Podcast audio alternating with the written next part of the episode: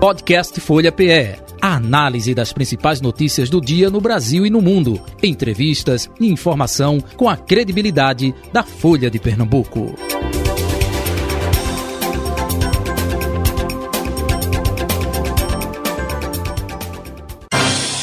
Folha Política. Nosso convidado é o vereador da cidade do Recife, Samuel Salazar ele que preside a Comissão de Finanças e Orçamento. Vereador, muito bom dia. Prazer tê-lo aqui em nosso Folha Política. Seja bem-vindo. Tudo bom? Bom dia, Jota. Mais uma vez estar aqui no seu programa. Bom dia a todos os ouvintes da Rádio Folha. Muito bem. Carol Brito, editora de política da Folha de Pernambuco, também com a gente. Carol, bom dia, Carol. Bom dia, Jota. Bom dia, vereador. E um bom dia a todos os ouvintes internautas que acompanham a Rádio Folha. Bom dia, Carol. Vereador, vamos falar um pouco justamente da comissão que o senhor preside, quando se fala de finanças e orçamento, opa, seja qual for esfera, municipal, estadual, federal, é, é justamente recursos, é, trabalhando nesse contexto, é, fazendo as previsões. Como é que está é, a comissão dentro desse processo aí, deste ano de 2023, dessa legislatura, hein, vereador? Isso, Jota. A gente, no biênio passado, a gente presidiu essa comissão e mais uma vez agora, nesse novo biênio que iniciou agora, em fevereiro, né, a nossa legislatura, a gente foi reconduzido para a presidência da Comissão de Finanças. E aí é uma comissão que a gente pauta ela como extremamente importante aqui dentro da casa. Todos os projetos que tramitam aqui na, na Casa José Mariano, na Câmara de Vereadores, que tem envolvimento é, com qualquer impacto financeiro, que tenha correlação com questão de orçamento, de despesa, tem que passar por essa comissão. Uma das atribuições também da Comissão de Finanças é a cada quadrimestre a gente precisa fazer uma reunião é, e convidar a Secretaria de Finanças para fazer a apresentação da avaliação do plano de metas fiscais. Então, toda a cada quadrimestre a gente tem sempre essa atribuição e a gente convoca uma audiência pública onde a Secretaria de Finanças sempre tem participado para fazer a apresentação de metas, uma audiência pública completamente aberta para que as pessoas façam suas avaliações e seus questionamentos no seio da Comissão de Finanças. Aproveitando, é, vereador, é, antes que Carol é, lhe faça perguntas também, o senhor disse, opa, recondução, não é? justamente para presidir a, a comissão. Teve dificuldade? Não, que isso também vai muito com os pares, né? conversa, claro, pelo trabalho exercido na legislatura passada, mas como é conseguir apoio justamente para se manter como presidente da comissão, hein?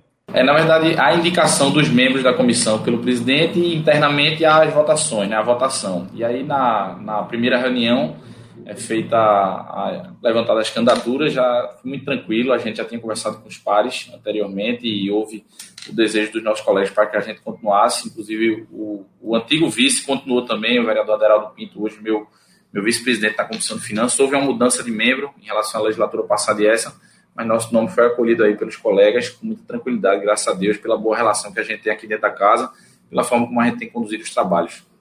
É, vereador, o senhor é líder é, do governo João Campos aí na Câmara, e como a base governista viu essa alteração de posicionamento do PP, né, que decidiu ficar independente em relação ao governo? Isso impacta bastante o governo ou não? Isso já era esperado? Havia rumores nesse sentido, Carol. É, eu tenho uma relação muito boa com a vereadora Michelle Collins. Ela me chamou para conversar particularmente, para me dizer dessa, desse anúncio que ela iria fazer, dessa tomada de posição de que o PP iria adotar uma postura de independência dentro da casa. Foi tranquilo, a gente recebeu essa notícia e a relação fraterna e, e, e boa dentro da casa com o partido continua. É, a gente tem um diálogo muito franco, muito sincero. Recebi com muita tranquilidade essa notícia e aí tá também esse diálogo que está acontecendo hoje também muito franco com outros partidos que podem compor com a gente. Então, em termos de, de número de vereadores de fazer parte de governo oposição, a gente tem mantido aí sempre uma, um, uma, uma, uma, isso muito tranquilo dentro da casa que ainda tem como reverter esse posicionamento do PP, porque em nota o partido disse que ainda ia submeter essa questão à executiva estadual, né? Só acredita que há clima ou não, porque é, por exemplo, o deputado federal Lula da, da Fonte, é, que é filho do presidente do partido, Eduardo da, da Fonte, ele fez algumas críticas, inclusive, ao prefeito João Campos é, em seu Instagram, né? O clima é de tensionamento entre os partidos ou há uma forma de driblar aí esse desentendimento? Veja, Carol, se depender de mim, se perguntou se há uma possibilidade de reaproximação, eu digo sempre, a política é muito dinâmica e, naturalmente, eu sou do time de que a gente tem sempre que somar. Se depender de mim, claro, mas isso não será uma decisão exclusivamente que partirá de mim, isso tem que haver uma discussão de outra esfera, como você falou, o presidente do partido estadual, Eduardo da Fonte, deverá dialogar aí com seus correligionários, e eu não tenho dúvida que a gestão do prefeito João Campos, que a gente puder, como líder do governo, colaborar e contribuir para a gente somar número de partidos que nos apoiam, claro que a gente tem total interesse. Recife, ele decidiu aderir à base do prefeito João Campos, né? Mas ainda não houve é, a oficialização dessa aliança.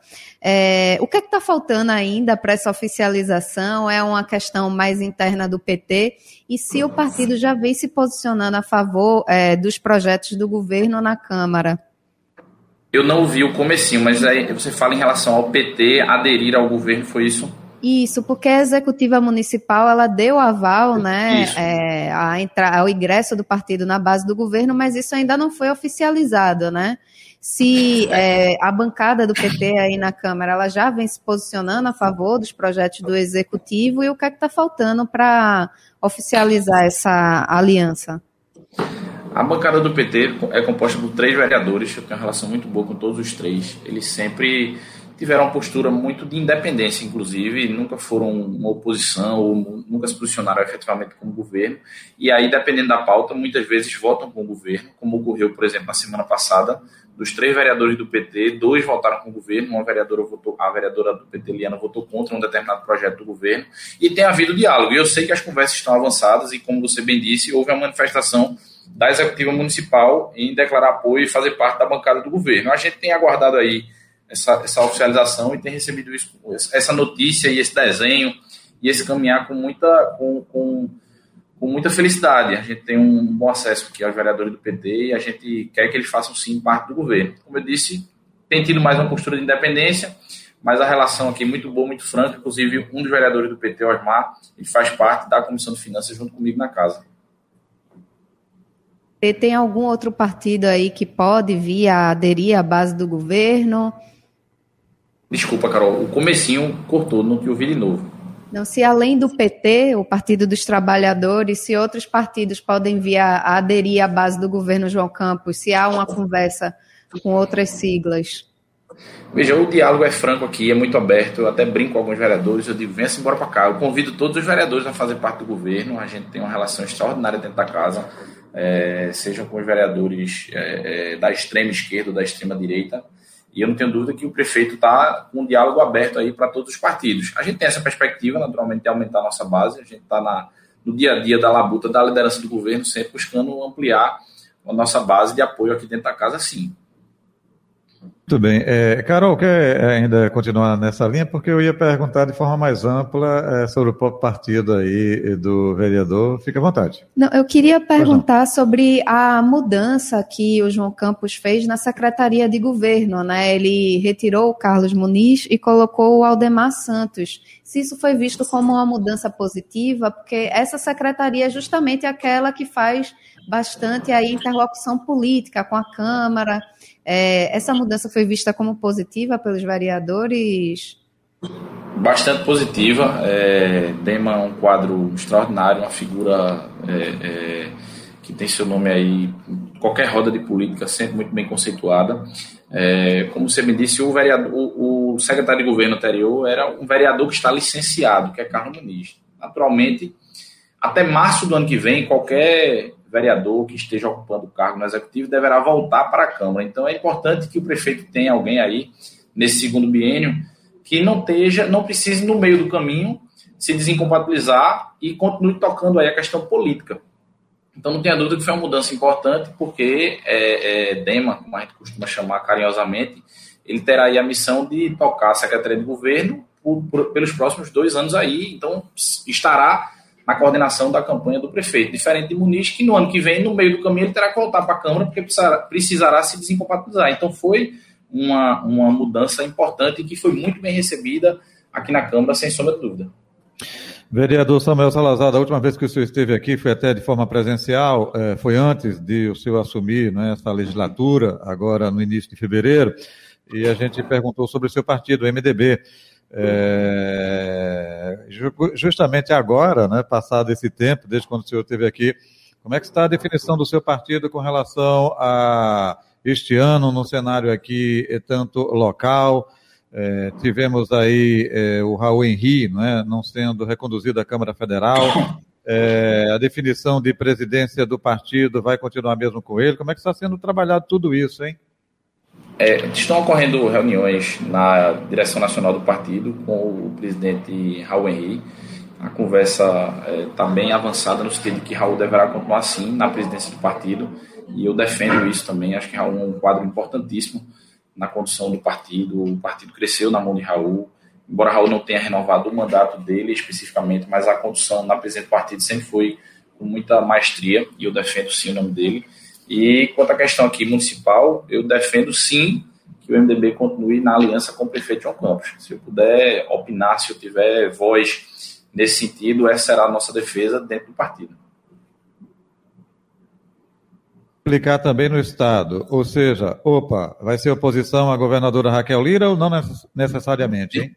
O comecinho fugiu, Jota, me perdoe. Se, é, é, é, se essa definição aqui é, na capital pernambucana de apoio a João Campos, isso quer dizer que é, será oposição à governadora Raquel Lira ou não necessariamente? Veja, Jota, eu tenho uma reunião hoje, inclusive marcada com o presidente Raul Henry. A gente tem, tem tido bons diálogos nesse sentido. Eu é, sou pequenininho, sou vereador da cidade e no nível municipal, como eu disse agora há pouco, e se eu puder reforçar e referendar, sem sombra de dúvida, o apoio ao prefeito João Campos, essa será a nossa linha de defesa. Em relação ao governo do Estado, eu disse, eu sou pequenininho, talvez não tenha força para apitar em relação a isso e realmente ficará a critério da executiva estadual. Mas em relação ao município, no que eu puder defender e referendar a aliança com o prefeito João Campos, essa será a nossa linha. A próxima eleição que, que se aproxima agora para o ano que vem é a eleição municipal e a nossa linha de defesa será nesse sentido. O vereador Samuel Salazar, outro detalhe também, você falou dessa reunião né, com o Raul Henri. É a reunião é, entre vocês ou participação de é, outros políticos também? Não, na verdade é uma reunião que eu pedi com ele. É, sempre eu vou ao escritório, meu escritório é aqui no centro da cidade. Eu estou aqui na Câmara agora, até peço desculpa, Jota, não ter, não poder estar aí presencialmente hoje, mas é porque de segunda e terça a gente tem sempre a sessão aqui na Câmara. Então tá agora na sessão, eu estou aqui nessa entrevista. A gente discussou agora há pouco, inclusive na tribuna. Já já eu estou lá novamente. Conversei com meu vice-líder, Rinaldo Júnior. Disse, Rinaldo, vou dar uma carreirinha ali para dar entrevista. Estou aqui no gabinete. Já já a gente vai descer novamente para o plenário.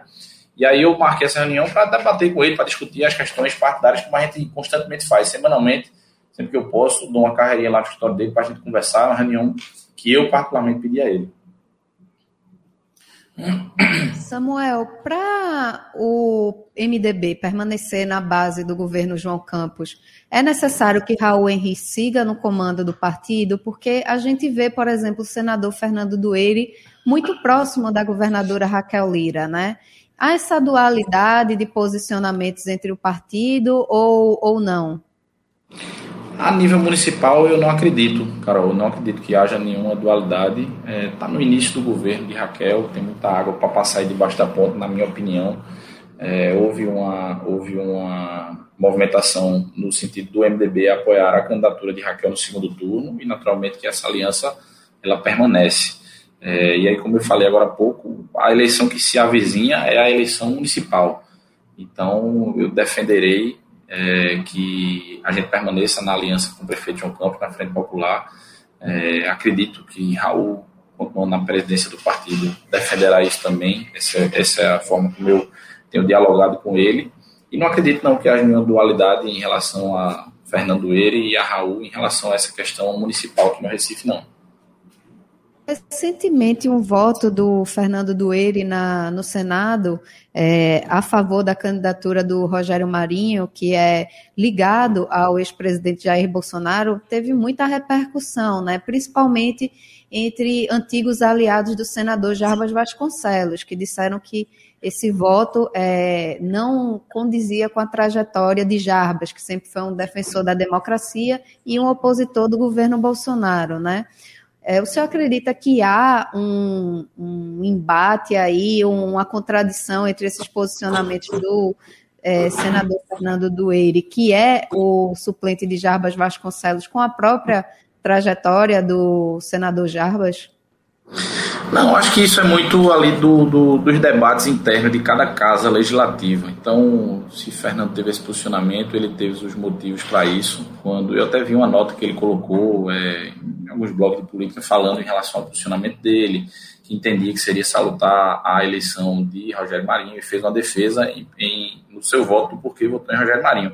Mas não acredito não, é, é muito, isso, isso é muito uma questão interna de cada casa legislativa na, na, nas costuras e construções das candidaturas, inclusive de presidência de comissão, como é, Jota perguntou agora há pouco aqui na Comissão de Finanças, há muito essas conversas é, é, de forma interna de cada casa.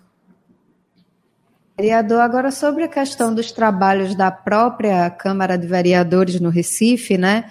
É, vocês estão retomando traba os trabalhos agora. O que é que está previsto aí de projetos de matérias importantes para serem votados?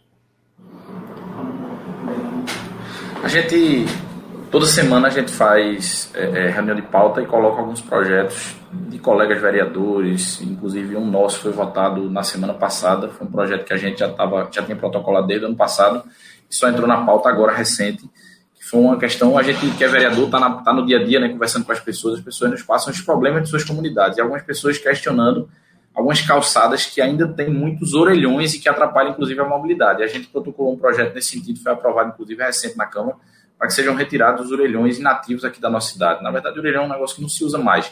Então, cada vereador aqui tem, naturalmente, alguma pauta específica onde ele faça suas defesas e é, é, é, a gente, na reunião de pauta, procura sempre aí colocar os projetos dos colegas vereadores, além dos projetos do executivo que chegam para a gente votar. Inclusive, tem alguns projetos do executivo já foram protocolados, aí tem ainda as tramitações dos prazos de emenda para que a gente possa votar nas comissões e em seguida votar, votar no plenário. Embora muita gente brinca, diz que o, carna, o, Brasil só começa a funcionar depois do carnaval, né? Hoje é a primeira segunda-feira pós-carnaval. Tem gente que brinca dizendo que hoje é o primeiro dia útil do ano, mas a Câmara já está funcionando há um mês aí a gente já tem um projeto que foi votado recentemente aqui na casa. É, é, eu não sei se isso persiste ainda, porque mudou tanto a legislação, mas antes as companhias, né, é, que prestam serviço de telefonia tinha é, um limite de orelhões é, para é, colocar justamente à disposição. Aí ele pegava uma calçada, uma praça, botava 10, 12 orelhões ali justamente para atingir aquilo mínimo necessário. Não sei se isso, isso. acontece ainda e aí eh, não tem mais a preocupação de colocar distante, porque o custo seria alto. Bota numa praça 10, 15 orelhões, aí acontece toda essa celeuma. Não é isso, vereador? Verdade. Eu sei de uma calçada na encruzilhada que tem seis orelhões. É isso aí. É a exigência justamente das telefonias. É verdade, a questão numérica, né? Ele dizia assim, eu tenho isso. que botar 10, ele botava tudo no canto. É Exatamente, é, por aí. Porque, às vezes, quando a gente vai criar lei, Jota, é importante assim, coco da cocada do coqueiro. Você tem que botar especificamente não só a questão da quantidade, você tem que estar também a distância, porque senão a interpretação tem que ser bem amarrada para poder ser a intenção do legislador realmente no dia a dia ela funcionar. Vereador, eh, para liberá-lo, já ouvi até alguém lhe chamando aí, eh, me diga uma coisa, a preocupação, claro, de vocês este ano, eh, de forma até independe da questão partidária, é que não se repita né, a tragédia do que aconteceu ano passado não só é, pelas chuvas, mas também da atuação efetivamente para combater né, nos morros, é, enfim, alagamentos. Qual o trabalho que o senhor, particularmente, está é, trabalhando nessa seara e também seus pares aí com relação às chuvas aqui na capital pernambucana no inverno que se avizinha, hein? É, eu, particularmente, é, Jota, eu digo sempre, eu trabalho constantemente. Eu sou os quatro anos do mandato, a gente é pé no canto, sempre presente nas comunidades, vendo e ouvindo as demandas e correndo atrás das soluções. É, recentemente, inclusive, eu tive com o prefeito João Campos é, fiscalizando a obra de uma barreira grande ali na Zona Norte, na Chagas Ferreira, uma luta antiga aí do nosso mandato, de pessoas ali da comunidade que a gente tem uma excelente relação, que vivia lutando por essa obra. Uma obra que já vinha com grau 3 de risco. O prefeito liberou aí quase 8 milhões de reais para fazer essa obra, vão ser quase 400 metros.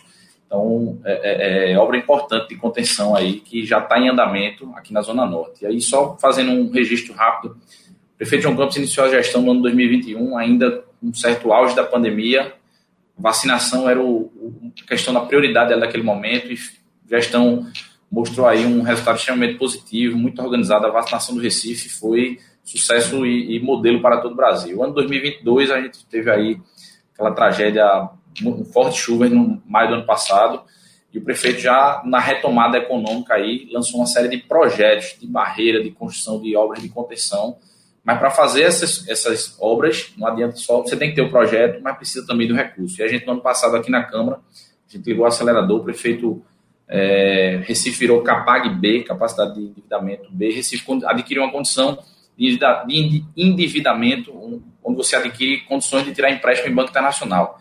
E aí agora para 2023 já tem muitos projetos de barreira prontos, são muitas obras que serão anunciadas. É, e esse recurso que Recife já foi aprovado aqui na casa e a, o prefeito está correndo atrás para que o recurso chegue no Recife, junto ao BID, o, o, um recurso da ordem de 1 bilhão e 500 milhões de reais só para obra. Então, o Recife aí 2021 foi o ano da vacina, 2022 da retomada econômica e os projetos em paralelo sendo em andamento. E esse ano, se Deus quiser, vamos ter muita ordem de serviço, vai ter muita obra aí de contenção de drenagem. Aproveitar a audiência do seu programa, Jota, pedir às pessoas que façam descarte do lixo de forma correta. A Recife renovou o contrato de limpeza da cidade. A gente, eu, digo sempre, a Conda Boa Vista é varrida sete a oito vezes por dia. O serviço de lixo do Recife não é um serviço de má qualidade ele, os caminhões todos são todos com GPS, tem o monitoramento, tem o recolhimento do lixo, mas vamos pedir também o apoio da população para que a gente faça o descarte de forma correta, porque o inverno está chegando, Recife gasta uma fortuna às vezes para a limpeza de rio, para a limpeza de canal, e que a gente pode aí, sem sombra de dúvida, não gastar com a limpeza de rio limpeza de canal se o descarte de lixo for feito da forma correta. Vamos pedir o apoio da população, que a gente aí está na rua cobrando, correndo atrás, lutando por obra. O prefeito está empenhado, focado em melhorar sim a questão da drenagem aqui da nossa cidade. Perfeito. Vereador Samuel Salazar, agradecendo a sua atenção aqui com a Rádio Folha, com Folha Política, viu? Um abraço, ótima semana, tudo de bom, até o próximo encontro. Saúde e paz. Eu que agradeço, Jota, mais uma vez a oportunidade. Peço desculpa de não poder estar aí hoje Tranquilo, presencialmente, mas aqui de forma virtual. Deu certo aí nossa entrevista. Agradecer a você, a Carol, deixar um abraço a todos os ouvintes da Rádio Folha. Muito obrigado. Idem. Está aí o vereador Samuel Salazar, vereador da cidade do Recife, ele que preside a Comissão de Finanças e Orçamento da Casa. Folha Política. Podcast Folha PE. A análise das principais notícias do dia no Brasil e no mundo. Entrevistas e informação com a credibilidade da Folha de Pernambuco.